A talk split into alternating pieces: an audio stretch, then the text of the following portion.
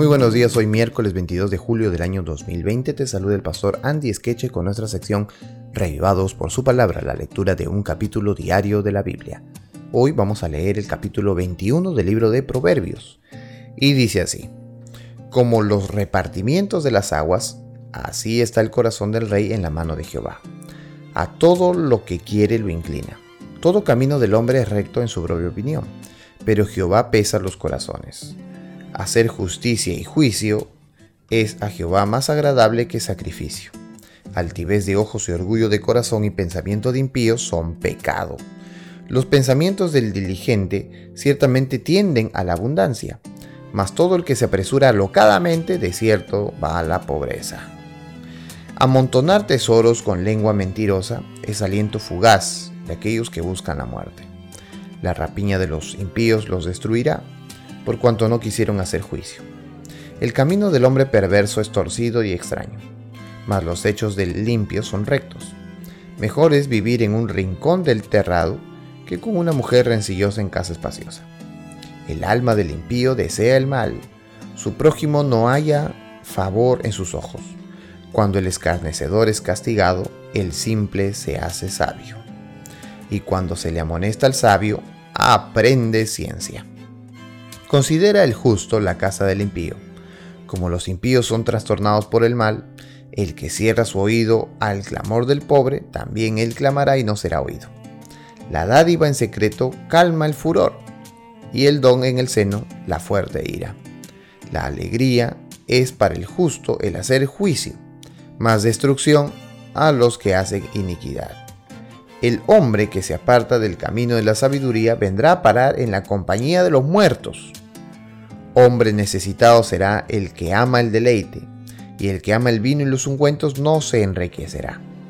Rescate del justo es el impío, y por los rectos el prevaricador. Mejor es morar en tierra desierta que con la mujer rencillosa e iracunda. Tesoro precioso y aceite hay en la casa del sabio. Mas el hombre insensato todo se lo gasta, todo lo disipa. El que sigue la justicia y la misericordia hallará la vida, la justicia y la honra. Tomó el sabio la ciudad de los fuertes y derribó la fuerza en que ella confiaba. El que guarda su boca y su lengua, su alma guarda de angustias. Escarnecedor es el nombre del soberbio y presuntuoso, que obra en la insolencia de su presunción. El deseo del perezoso le mata, porque sus manos no quieren trabajar. Hay quien todo el día codicia, pero el justo da y no se detiene su mano. El sacrificio de los impíos es abominación, cuanto más ofreciéndolo con maldad. El testigo mentiroso perecerá, mas el hombre que oye permanecerá en su dicho. El hombre impío endurece su rostro, mas el recto ordena sus caminos. No hay sabiduría ni inteligencia ni consejo contra Jehová. El caballo se alista para el día de la batalla, pero Jehová es el que da la victoria. Y con este texto, el texto 31, en realidad podemos concluir todo el capítulo porque está hablando casi de lo mismo. Es decir, cada uno hace su parte en esta vida y algunos hacen mal su parte yéndose por las ideas y doctrinas del mensaje de Satanás, de lo malo. Y entonces cosecha lo que ha pensado hacer.